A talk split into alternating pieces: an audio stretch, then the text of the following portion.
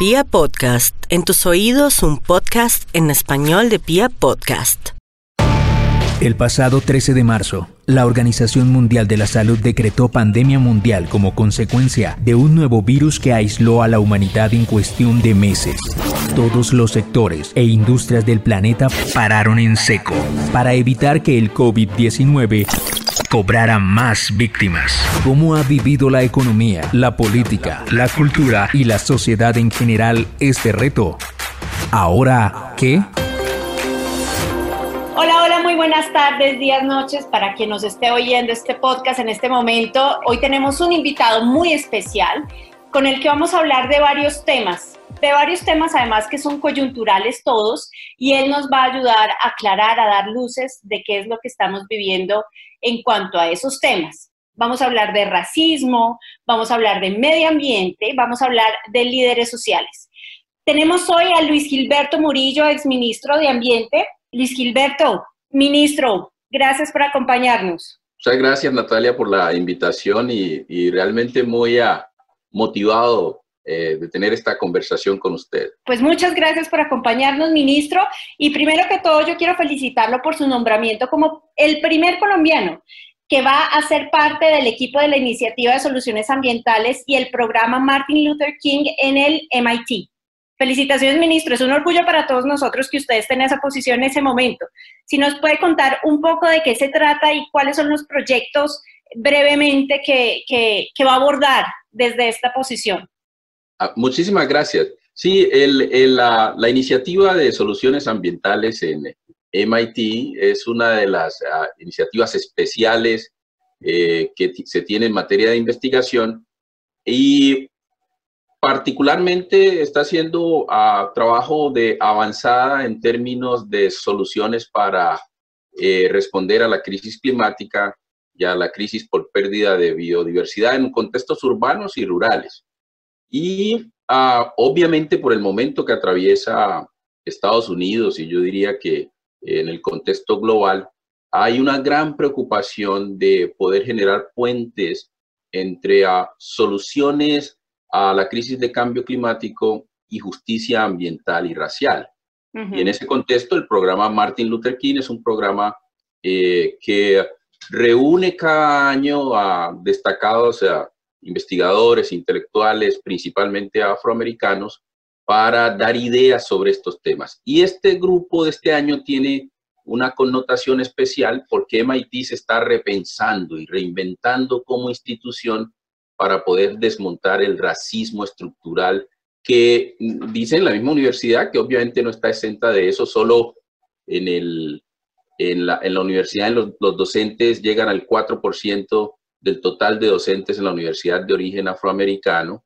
Y esta cifra se ha mantenido desde el año 2005. Entonces hay mucha preocupación y vamos a asesorar a la rectoría en cómo eh, poder eh, um, transformar a MIT en una institución que responda a este tipo de retos globales hacia futuro.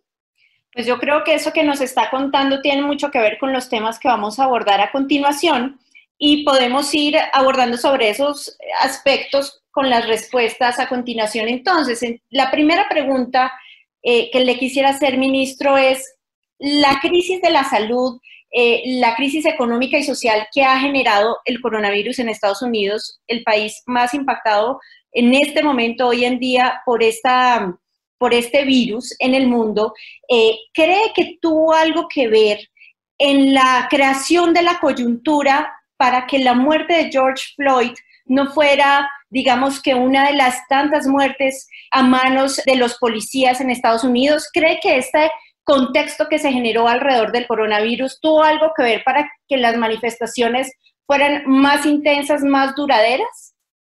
Sí, sí yo, yo, creo, yo creo que sí. Em, ese horrendo asesinato obviamente eh, fue el punto de inflexión en mi, en mi opinión. Y causó que mucha gente se manifestara para rechazarlo. Y eh, yo, vale la pena resaltar que esto, usted lo dijo, Natalia, venía desde hace ah, muchos años y ahí eh, es bueno mirar dos factores que yo creo ah, hicieron la diferencia. En un contexto general, obviamente que la crisis por la pandemia ha desnudado, destapado muchos problemas que tiene la sociedad en general y en distintos países. Pero uno de estos tiene que ver, obviamente, con racismo estructural, sobre todo en los Estados Unidos, que se ha venido negando. Yo le voy a mencionar dos factores que me parece hicieron la diferencia en este caso. Okay. La juventud en los Estados Unidos eh, ahora es más abierta a eh, los asuntos de diversidad étnica y racial. Y obviamente, como en todo el mundo, es más consciente en lo ambiental. Así que hay más, disposición de construir una sociedad que sea más incluyente. Y en segundo lugar, la gente estaba, casi todo el mundo obviamente, vieron ese video, tuvieron el tiempo de analizarlo, de discutirlo en, en, su casa, porque todos estaban obviamente en cuarentena. Sí. Y a estar en la casa lo pudieron procesar y percibir. Pero también, Natalia, eh, las familias en los Estados Unidos estaban en una, en una situación de fragilidad, de vulnerabilidad frente a la muerte, y eso generó aún más empatía. Entonces, ese, ese caso no se pudo ignorar. Y un tercer factor es que los jóvenes eh, estaban y las jóvenes estaban con sus familias. Entonces las interpretaciones en, la, en los distintos hogares fue, fue también distinta. Y los jóvenes pudieron plantear su perspectiva a las personas más adultas, a sus padres, hermanos, hermanas. Y resulta que estas discusiones llevaron a mayor conciencia de que la gente rechazara este, este, este evento tan trágico. Mire usted, Natalia, que por primera vez, ni siquiera en la lucha por los derechos civiles liderada por los estudiantes y Martin Luther King, se había, se había un movimiento tan diverso para rechazar el, el racismo estructural, para rechazar la discriminación racial, particularmente la que se estaba expresando en ese momento por la cultura policial en los Estados Unidos. Entonces, mire usted que por primera vez en Estados Unidos, esto deja de ser un asunto solo de la población afroamericana y unos cuantos aliados y aliadas, sino que pasa a ser un asunto de la sociedad y se reconoce. Por primera vez las encuestas eh, eh, eh, plantean que la mayoría de la sociedad en los Estados Unidos reconoce que hay un problema serio y grave de a, racismo estructural, pero va más allá, se convierte en un movimiento global. Entonces, cuando usted ve la gente inclusive por el, mismo rechazo a esto, sale a las calles, expone sus vidas, dicen si, si, si esta persona que fue asesinada por policías eh, eh, pasó por esta situación, nosotros podemos arriesgarnos también y salir a la, a la calle. Yo le cuento algo muy, muy, muy personal Obviamente nosotros estamos en cuarentena, nosotros tenemos un hijo de 19 años que está en la universidad. ¿Están en Washington? ¿Están en dónde en este momento eh, eh, Él, estudia en George Washington, eh, aquí en el, área de Washington, y me dijo, no, tenemos que salir a marchar. Le dije, no, pero yo ya estoy en, la población de alto riesgo. Me dijo, no, vamos, tenemos que arriesgarnos, no podemos, esto, esto es un momento histórico que todos tenemos que estar allí. Y nos pasamos saliendo y yo lo acompañé a las marchas repetidas veces porque fue un momento, y fue un momento de, una energía social y sobre todo eh, la juventud, la juventud eh, le, impregnaba a uno esa energía de poder cambiar esta sociedad. Entonces yo creo, Natalia, que eso hizo la diferencia. Eh, yo le decía a alguien que esa fue una de las primeras impactos de la pandemia y que va a tener repercusiones muy serias en el periodo post pandemia. Pues esa es otra de las preguntas, ministro. Pues, eh, ¿qué tiene que pasar para que esto cambie? Porque hemos visto, digamos, que una historia en Estados Unidos de luchas, de batallas. Hemos pasado por la rebelión de Bacon en 1676, pasamos por la promulgación de la emancipación en 1863, otras tantas a lo largo del último siglo, hasta el derecho al voto y los derechos civiles en el 64 y 65 ¿cuál se supone que esta batalla que se está, batalla en el buen sentido de la palabra, que se está eh, viviendo en este momento en Estados Unidos, cuál va a ser el desenlace? ¿Qué se espera conseguir en este momento? Bueno, yo creo que eh, Estados Unidos tiene ganado una experiencia muy grande en lucha por los derechos civiles, obviamente liderada por la población afroamericana, pero hoy es muy incluyente de la población latina, de otras minorías étnicas y también, sobre todo, de las mujeres, es decir, el derecho de las mujeres, el derecho de la población LGBTI, eh, ha avanzado mucho. Estados Unidos creo que tiene un movimiento muy fuerte. ¿Qué se espera de esto? Aquí lo que, lo que se está diciendo es, se ha avanzado, pero todavía no se ha humanizado a la población afrodescendiente. Hay un problema serio que tiene orígenes históricos y obviamente eso tiene que cambiar. Y la gente lo está viendo con cifras. Cuando la alcaldesa de Chicago planteaba eh, increíblemente el impacto desproporcionado en la población afroamericana ah, de, la COVID-19. Imagínese usted que en Chicago el 30% de la población de la ciudad es afroamericana, pero el 68% representa el 68% de las muertes por COVID. Y, eso, y esa misma situación usted la ve en Michigan, en New Orleans, en Washington, en New York. Entonces yo creo que esto ha despertado mucho el hecho de que hay que humanizar a la población afrodescendiente. Muchos plantean, y con, y con razón, mire, eh, el, el, país se segregó, las escuelas se segregaron en el 54 y hoy estamos en niveles de segregación muy parecidos. Donde se, tenía esa teoría de que eh, separados pero iguales, eso no funcionó, se declaró inconstitucional. Y hoy precisamente está, se está viviendo, después de tener un presidente afroamericano, después de tener medio gobierno afroamericano, está en una situación muy parecida. Entonces algo está pasando y hay que humanizar obviamente a la población afrodescendiente. ¿Qué tiene que cambiar? Tiene que cambiar muchas cosas. O sea, el país, eh, y, eso es una, y eso es algo global frente a la población ah, negra afrodescendiente, hay mucho colorismo. Eh, el país tiene que, que aceptar que existe la desigualdad racial y eso está originado en racismo estructural, es decir, sobre todo en el país más poderoso del mundo, porque eso es lo que a veces no, no se acepta. Y hay que desmontar eso. Aquí hay una historia de, de racismo que no se ha superado y yo creo que no se ha superado porque ah, culturalmente no se ha trabajado, es decir, no hay un proceso de, de sanación y de reconciliación. Y eso pasa por humanizar la figura del, de, la, de, la, persona, de la persona negra afrodescendiente. Hay, hay muchos estereotipos, estigmatización, prejuicios, muchos símbolos que consolidan esa imagen de, de que es una imagen del criminal, por un lado, entonces hay que combatirlo, o la imagen del pobrecito incapaz, entonces hay que tener políticas asistencialistas, y no es nada de eso, simplemente se quiere igualdad en la esfera de raza y etnicidad.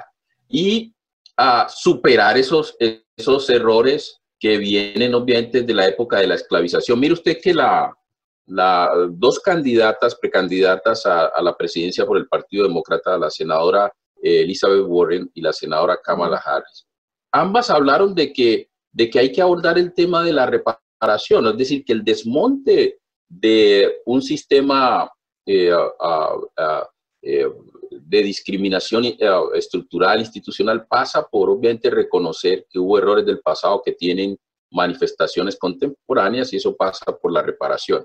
En, en MIT, precisamente el grupo que estamos trabajando está revisando eso.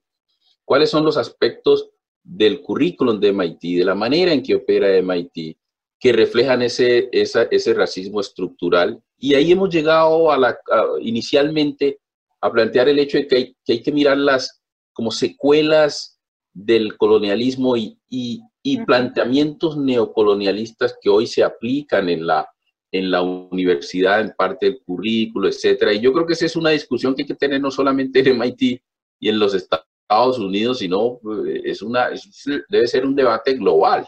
Ministro, entonces uno se pregunta, ¿qué tendrá que pasar? ¿Será que si vamos a poder desmontar esta, este pensamiento, vamos a, hacer una, vamos a poder hacer una decolonización de nuestro pensamiento sin que haya como un punto de quiebre formal o todo se irá dando a través de las discusiones de los grupos que se han formado alrededor de este tema que usted nos mencionaba? ¿Cómo podemos darle un quiebre a esto en algún momento? que tiene que pasar algo más grave que lo que pasó con George Floyd y las manifestaciones? ¿O esto se irá dando paulatinamente?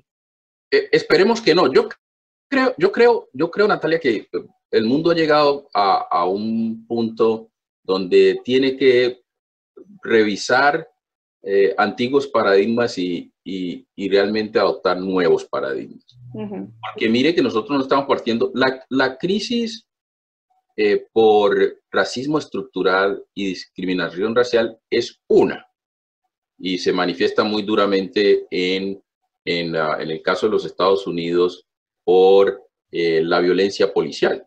Es decir, aquí un afroamericano tiene 2.5 veces más probabilidad que los que los que, eh, que los las poblaciones blancas de ser asesinados a tiros por, por agentes de la policía.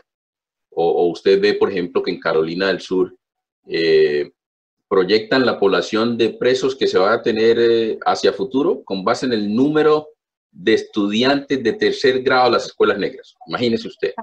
Ah, Ahora, eso también tiene manifestaciones en nuestros países. Claro. Es decir, en nuestros países tenemos muchos George Floyd, eh, ¿no? Em, Anderson Arboleda, o el caso que pasó con María El Pilar Hurtado en, Tierra Alta, en Córdoba, las amenazas, masacres, etcétera, pero el país no reacciona en eso. Eso ahí, hay, ahí hay un tema importante y una arena que trabajar, pero hay otras crisis. Usted le suma esto la crisis climática y además que los que están luchando por el cambio de paradigmas en los distintos escenarios de las distintas crisis no se, no se comunican, no por los mismos estereotipos no hacen alianzas. E, en el caso de, Estados Unidos, eh, tenemos, obviamente, a nivel global tenemos la crisis por cambio climático, que está, en juego nuestra supervivencia, está la crisis de pérdida de, la biodiversidad que está conectada con esto, está la crisis de desigualdad, es una crisis, uh, es una crisis formidable, inmensa que el mundo tiene que abordar, y hay otras. Y resulta que en el caso de los países industrializados en Estados Unidos, usted ve que hay un movimiento por justicia ambiental que es predominantemente de mayoría de ah, eh, eh, minorías étnicas, afroamericanos, latinos, etc. Y hay un movimiento conservacionista y de lucha eh, contra el calentamiento global y cambio climático que es predominantemente blanco, pero no se hablan. Son, hay una brecha inmensa. Igual se, lo vemos en Colombia. En Colombia hay un, un, movimiento más intelectual, más eh, urbanocéntrico, eh, que se preocupa mucho por los temas ambientales, pero poco se conecta con el movimiento de justicia ambiental que viene de comunidades, que viene de comunidades negras, indígenas, las, las, parameras eh, y paramunas páramos, las, las de las, ah, obviamente, ciénagas ribereñas. Entonces vemos que todas estas crisis tienen que llegar a un planteamiento de nueva sociedad. Y ese planteamiento de nueva sociedad parte de cosas pequeñas. Por ejemplo, hay que desmontar la cultura eh, em, eh, um, de violencia policial en los Estados Unidos. Hay que desmontar eh, um, políticas y parte también de políticas públicas, políticas tan erradas como la mal llamada lucha contra, contra las drogas, que afecta ecosistemas y poblaciones campesinas, indígenas, negras en países como Colombia, pero a poblaciones, obviamente, minorías étnicas, etcétera, latinos, afroamericanos en los Estados Unidos. Hay que desmontar este tipo de políticas, pero eso se basa, Natalia, en, en, en una revisión de valores. Tenemos una inversión de valores y parte de precisamente estos valores, eh, eh, nuevos paradigmas y parte obviamente de una nueva visión de sociedad global y es allí donde este debate tiene que ponernos a hablar entre, entre extraños. Eh, eh, y yo creo que eso es un camino muy importante. Pero yo soy optimista y soy optimista en eso, Natalia, porque veo mucha energía y mucha y, mucho deseo de cambio y mucha y mucha acción y veo mucho trabajo de la juventud. De acuerdo. Eh, la juventud realmente ha tomado el liderazgo y son y es la juventud la llamada realmente eh, eh, a obligarnos a cambiar estos paradigmas y a aplicarlos, a realmente tomar medidas prácticas. Eh, lo que ha pasado y lo que pasó en Estados Unidos en los últimos meses, ¿tuvo o tendrá alguna repercusión en el mundo y en Colombia específicamente? ¿Hemos vivido algo? ¿Nos ha llegado algo de, ese, de esas manifestaciones, de esa indignación social? Mire, yo creo, Natalia, que estoy convencido, este es un, este es un movimiento global. Eh, imagínense que, y por primera vez, antes decía, no, ese es un tema ya de Estados Unidos y de, y, después, no, un tema en Sudáfrica, de la apartheid. No, es un tema global. Manifestaciones en Canadá, en Reino Unido, en Francia, en España, en toda Europa. Sí. En Austria, en Nueva Zelanda. Me quedé, me quedé, me quedé, me quedé, me quedé inclusive sorprendido por eso. Pero más me sorprendió que la pequeña población africana en la República Popular China también se manifestó y se quejaron de las, de las condiciones de, discriminación racial en, la China. Entonces, realmente se convirtió en un movimiento global, con una diferencia, que en esas poblaciones la gran mayoría sí cree que ah, el racismo estructural en sus países no es como, no, no es tanto aparentemente, y sí lo es. Em, ahora, en América Latina va a tener repercusiones, pero también me sorprendió que el debate y las manifestaciones en América Latina fueron muy tímidas. Y mire usted que América Latina tiene, América Latina tiene cerca de 130, 150 millones de, de habitantes que se autoidentifican como afrodescendientes. Brasil, obviamente, con la mitad de esta población. Colombia tiene una población significativa. Eh, sin embargo, pues, si usted lo pone así, pues, casi uno de cada tres o cuatro latinoamericanos se identifica como afrodescendiente, pero el debate fue tan tímido, no hubo pronunciamientos de gran calado, no hubo un gran debate salvo una que otra columna del caso colombiano, una que otra columna eh, que hablaba del tema, algunas desde una perspectiva de mucha ignorancia realmente el tema. Eh, y, a mí sí me llamó mucho la, la, la, la atención y me llamó la atención porque ya en Latinoamérica hay un movimiento afrodescendiente importante, en Brasil, en Colombia, en Centroamérica, en Honduras se mueve mucho, Costa Rica, la vicepresidenta es, es una mujer afrodescendiente. Eh, eh, y, y, esto se ha escrito mucho, eh, hay una profesora en, en, en Berkeley, Tiana Pashol, que ha escrito bastante sobre esta situación de que aunque hay un movimiento naciente, y que es importante, se ignora mucho en, América Latina porque América Latina ve el asunto de racismo estructural como un tema muy allá de, de, ah, los Estados Unidos. Y miren, en Colombia es grave. Como le decía, en Colombia tenemos varios George Floyd y tenemos varias Breonna Taylor. Y no nos pellizca, y, qué, ¿y qué nos pasa? ¿Por qué no, tenemos esa sacudida? nos, y no nos conmueve. Entonces, mire usted Aún lo que pasó ah, ah, esta semana de los, de los dos niños que iban a la escuela en el Cauca y que fueron asesinados por grupos al margen de la ley eh, cuando iban a dejar sus tareas. Esto es inadmisible, Natalia. En cualquier país eso es una barbarie. O las masacres que están denunciando, eh, es decir, las, los asesinatos que están denunciando en una región en el Chocó como el Baudó. La situación en el Pacífico es gravísima. Eh, los asesinatos de líderes sociales, el informe de Global Witness sobre los asesinatos de líderes ambientales. Esto tendría que movilizar a toda la sociedad. Si Estados Unidos se movilizó por el, eh, eh, en, medio de la pandemia, se movilizó por, por esto, estos eventos tan terribles con George Floyd, en Colombia en medio de la pandemia teníamos que haberlo movilizado por lo que está sucediendo. Y no lo vemos ¿Por qué? En primer lugar, porque Colombia todavía está muy segregado y la gente cree que no, sobre todo regionalmente. Eh, la segregación regional, Colombia tiene, yo, hablo de varias Colombias, por eso digo, hablo mucho de la otra Colombia, porque son Colombias muy distintas.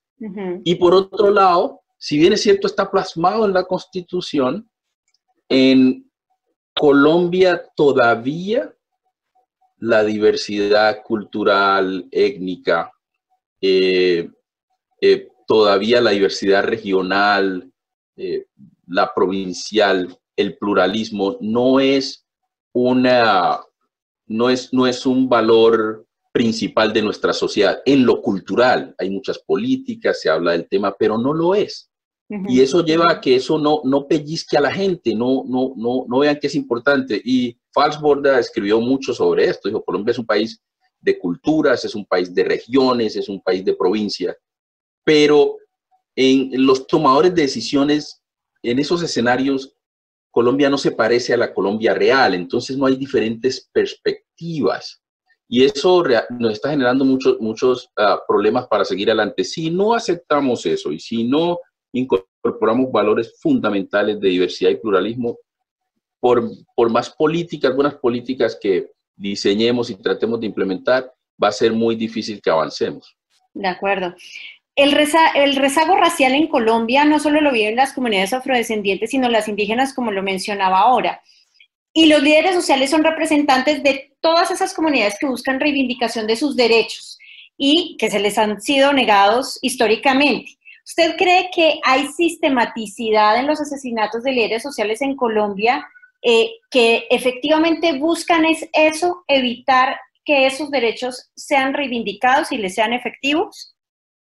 Pues yo, yo, yo sí creo que uh, obviamente sí hay sistematicidad en los, en los asesinatos, está demostrado, porque tiene mucho, no son, no son, uh, son asesinatos que tienen una causa muy concreta, como lo han demostrado muchos estudios. En, en, en primer lugar, eh, obviamente está asociado a el derecho que tienen estas comunidades a, su propio desarrollo y no se acepta eso. Y hay distintas visiones de desarrollo en el país. Eh, y las comunidades reflejan eso. Tampoco, tampoco se, eh, obviamente no, no, no no se respeta el derecho que tienen estas comunidades al acceso a recursos naturales y al uso de estos recursos naturales de acuerdo a su cosmovisión, como lo vemos en el, en el caso del acceso a la tierra. Muchos de, estas, de estos asesinatos tienen que ver con, eh, eh, eh, obviamente, apropiación ilegal ah, de tierras y muchos tienen que ver inclusive con intolerancia frente a, ciertas convicciones políticas, lo cual está necesariamente ligado a lo que yo digo, el valor al, que se le va a dar al pluralismo. Entonces, estos asesinatos son sistemáticos. Usted puede definir, mire, están asesinando líderes indígenas, están asesinando líderes afrodescendientes, líderes campesinos y campesinas de estas zonas. Y además de eso, a excombatientes de las FARC que negociaron el acuerdo de paz y que quieren realmente seguir construyendo paz en el, en el país. Son, son asesinatos muy sistemáticos y todos ellos también en gran medida combinan con el, eh, es decir, eh, hay esa intersección con la defensa de los recursos naturales y del ambiente. Entonces, de allí la cifra tan alta de líderes ambientales asesinados. E incluye eso, Natalia, usted que conoce muy bien el sector ambiental, eh, súmele a eso muchos de los funcionarios del sector ambiental eh, siguen siendo amenazados y muchos han sido asesinados y funcionarios de organizaciones no gubernamentales que también se dedican a la protección ambiental. Entonces la situación es bastante sistemática y si usted no lo analiza desde esa perspectiva y no responde con mecanismos para romper esa sistematicidad, eh, va a seguir en un ambiente de impunidad que va a llevar a que estos asesinatos continúen y eso hay que evitarlo. Y me parece que un camino para evitarlo, Natalia, es revisar las herramientas que da el acuerdo de paz del Teatro Colón. Eh, más allá de, las ideologías y de la preferencia de políticas y de que si fue este gobierno o el otro, eso hay que trascenderlo. Ahí hay unas herramientas que se pueden implementar de protección colectiva de las comunidades, de interpretación de su cosmovisión, que pudiesen ayudar mucho en este momento. De acuerdo. ¿Cree usted que el Estado y la institucionalidad en Colombia le ha prestado la atención suficiente a este tema o, sea, o, será que se ha hecho el de las gafas gordas, por llamarlo coloquialmente, porque no tiene eh, la fuerza, eh, la capacidad para llegar a las regiones? ¿Qué será lo que pasa? Porque vemos estos asesinatos de líderes sociales desde hace ya varios años con... Em, eh, con unas cifras increíbles y todavía no hay una respuesta eficaz desde el Estado para controlarlo. Y por otra parte, el ojo de la opinión pública, pues por más intentos a veces que uno vea que, intentan hablar de esto, pues no se posiciona el tema eh, con la gravedad y con la importancia que tiene. Ahí hice dos preguntas en una. Pero, pero a mí me parece, a mí me parece, Natalia, que um, uno, insisto que el, que el, país no conoce esa otra Colombia. entonces no la siente, no, no le genera tanta empatía. Eh, dos, me parece que eh, obviamente al no conocerle no hay un valor intrínseco, de la diversidad étnica, cultural, del pluralismo, eso también eh, afecta. Y eso lleva a que, y ahí viene lo del, lo esos modelos coloniales que se han convertido en modelos neocoloniales, donde obviamente de, de fondo hay, hay un racismo estructural y un regionalismo estructural.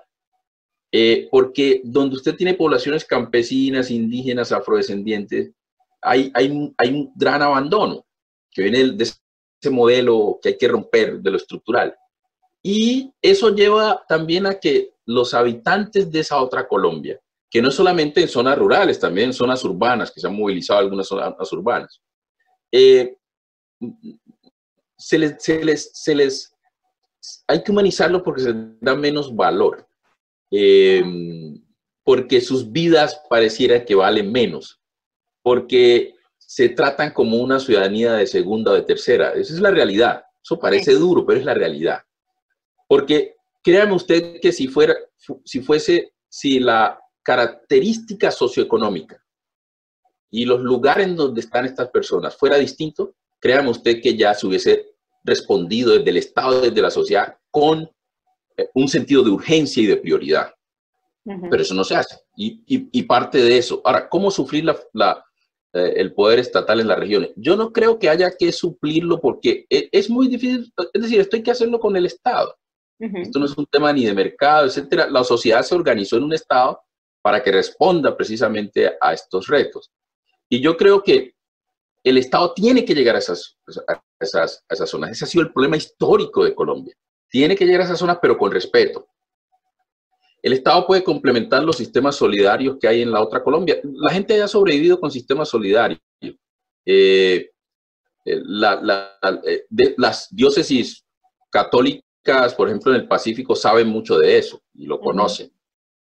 Tienen que llegar a complementar lo que existe hoy, el gobierno propio de las comunidades en esa otra Colombia. Eso viene es que mire, Natalia, eso viene desde que los, los negros y negras y marrones y marronas escaparon de la esclavitud y constituyeron los palenques, ahí construyeron gobierno propio. Eso no nació ayer. Y eso la sociedad tiene que reconocerlo, entrar a complementarlo como Estado. Y, y, hay ONGs que trabajan mucho los temas, pero eso es insuficiente, porque eso hay que escalarlo y necesita el Estado. Y ahí es donde yo creo que, obviamente, los tomadores de decisiones públicas eh, y, los líderes en Colombia pues tienen que darle más apertura a las regiones y, e incorporar más gente de las regiones, mayor representación. Yo insisto que va a haber mayor ah, pluralismo en eso, porque las miradas son muy, muy, muy del centro, muy, son unas miradas muy, muy desde el desconocimiento real de esas, de esas, de esas regiones. Entonces el modelo repite esa, esa relación y sabe qué otra cosa que a veces se, se ignora en Colombia es que en las capitales de departamentos, grandes y pequeñas, ese modelo nacional lo replican. Entonces, por ejemplo, en Quito, en el Chocó, pues todo casi se concentra en Quito y hay muy poca atención a las otras provincias. Y vuelvo, insisto, como decía Orlando Falsborda, este es un país de regiones, de provincias, de culturas que se debe tener en cuenta. No hay otra salida, Natalia, que llegar con el Estado allá y eso vale, eso cuesta. Sí. Pero si usted, en lugar de asignarle los recursos a construir esas regiones, dice que no, que le da la plata a, los bancos, a las empresas, para que ellos entonces lo que llaman el trickle down economics, entonces llegan hasta allá, pues eso no sucede, porque inclusive hay muchos sectores del empresariado y del Estado que son los que se han opuesto a que se llegue a esas zonas, eh, más allá de un, de un esquema de, de economía de enclave. Bueno, vamos a abordar, eh, ministro, un tema eh, del cual usted ha venido hablando a lo largo de la entrevista eh, y que usted también es muy experto y es el tema del medio ambiente. ¿Cree que lo que estamos viviendo es consecuencia del descuido del hombre por la naturaleza o cuál puede ser su versión sobre este tema del coronavirus? Bueno, yo, yo sí creo, yo soy un convencido que todavía hay algunas, hay algunas... Uh, eh, están revisando datos, pero hasta ahora todo infiere que obviamente esto está relacionado y está relacionado con las distintas crisis que yo mencionaba.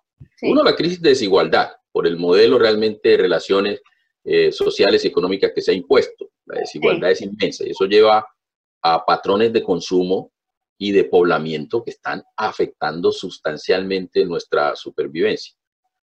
Ahí llegamos al tema, y ahí vienen las emisiones que generan calentamiento global, entonces llegamos a la crisis climática.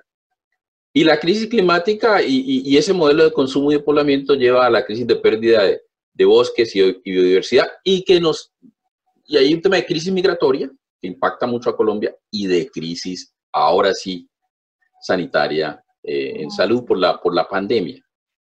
Eh, obviamente que esto tiene que ver con lo ambiental. Más directamente, todavía hay mucha discusión si esto tiene que ver con cambio climático, etcétera. Yo diría que sí, uh, pero esperemos que nos confirmen más los, los, los, científicos. Eh, y esto es parte de lo que estamos discutiendo precisamente en MIT. Pero hay, hay, hay datos que sugieren que hay una relación estrecha con, uh, obviamente, alteración de los ecosistemas y pérdida de la biodiversidad, porque los ecosistemas obviamente actúan como protectores.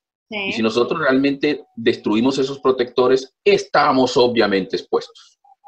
Son los protectores naturales. Mire, eh, yo leí un dato en, en, una de estas organizaciones y lo miramos en MIT que en los últimos 50 años se ha perdido o se ha disminuido las especies de, de, vida silvestre en un 60%, imagínense. Ajá. Pero en ese mismo periodo, las enfermedades infectocontagiosas han aumentado cuatro veces. Y de, y de esas enfermedades, tres de cada cuatro enfermedades infectocontagiosas es de origen zoonótico. Ajá. O sea, que saltan obviamente de, de animales a, humanos. Sí. Tres de cuatro. Imagínese, imagínese dónde vamos. Entonces, cuando usted... No es la primera pandemia que vamos a vivir de estas características. Si vamos no, mire que, que, que, Bill Gates lo decía en una de sus, de sus intervenciones, que hay en el ambiente millones de virus que pueden mutar, que solo uno de ellos, como, como, como eh, en esto de la familia de, los coronavirus, mutó y mire lo que ha generado y puede ser mucho más peligroso hacia el futuro. Él dice, si seguimos con estos patrones, obviamente vamos a estar expuestos, hay que prepararse. Ahora, Natalia, una de las preparaciones es natural. Y la natural es que no podemos romper el balance con los ecosistemas. Entonces tenemos que proteger y no hay que, hay que continuar globalmente y en Colombia con la agenda de, de creación de áreas protegidas y garantizar que hay los recursos para administrarlas bien, implementarlas bien. Hay que restaurar, Colombia tiene una tarea de restaurar entre 4 y 6 millones de hectáreas. Hay que hacerlo, esa es nuestra protección. Y eso, y eso, y hay que generar los flujos financieros porque la, la, la recuperación económica del país y la generación de empleo, créame Natalia que está ahí. Porque Colombia es el país más, más diverso del mundo por eh, eh, especies, por número, por, hectárea. Obviamente que Colombia tiene que apostarles a tener un modelo económico basado en su biodiversidad.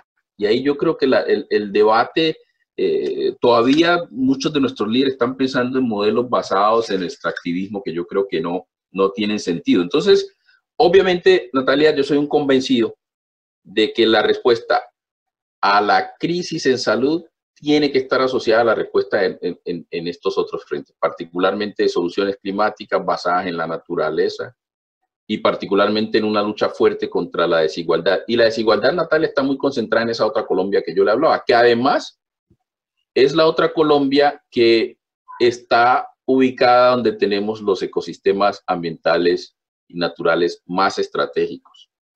De acuerdo.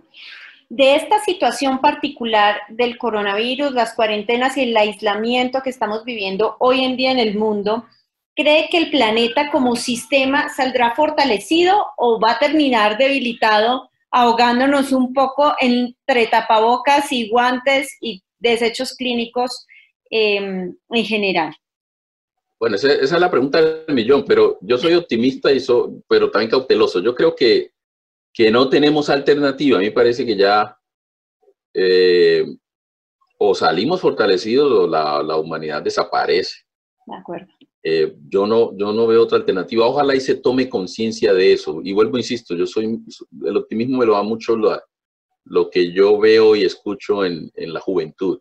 Creo que allí hay una manera distinta de abordar la relación del hombre con la naturaleza, eh, de la mujer con la naturaleza y entre nosotros y nosotras mismas. Es, es, es, es, es, es como tan básico, como tan, tan obvio, pero a veces no se refleja en la, en la toma de decisiones. Y esto implica, Natalia, que hay que cambiar eh, muchos los sistemas institucionales que nos rigen. ¿no? Yo creo que la, eh, eh, la institucionalidad global y también gran parte de la institucionalidad nacional es, es una institucionalidad que se creó para el, para el siglo XX y no realmente para el XXI.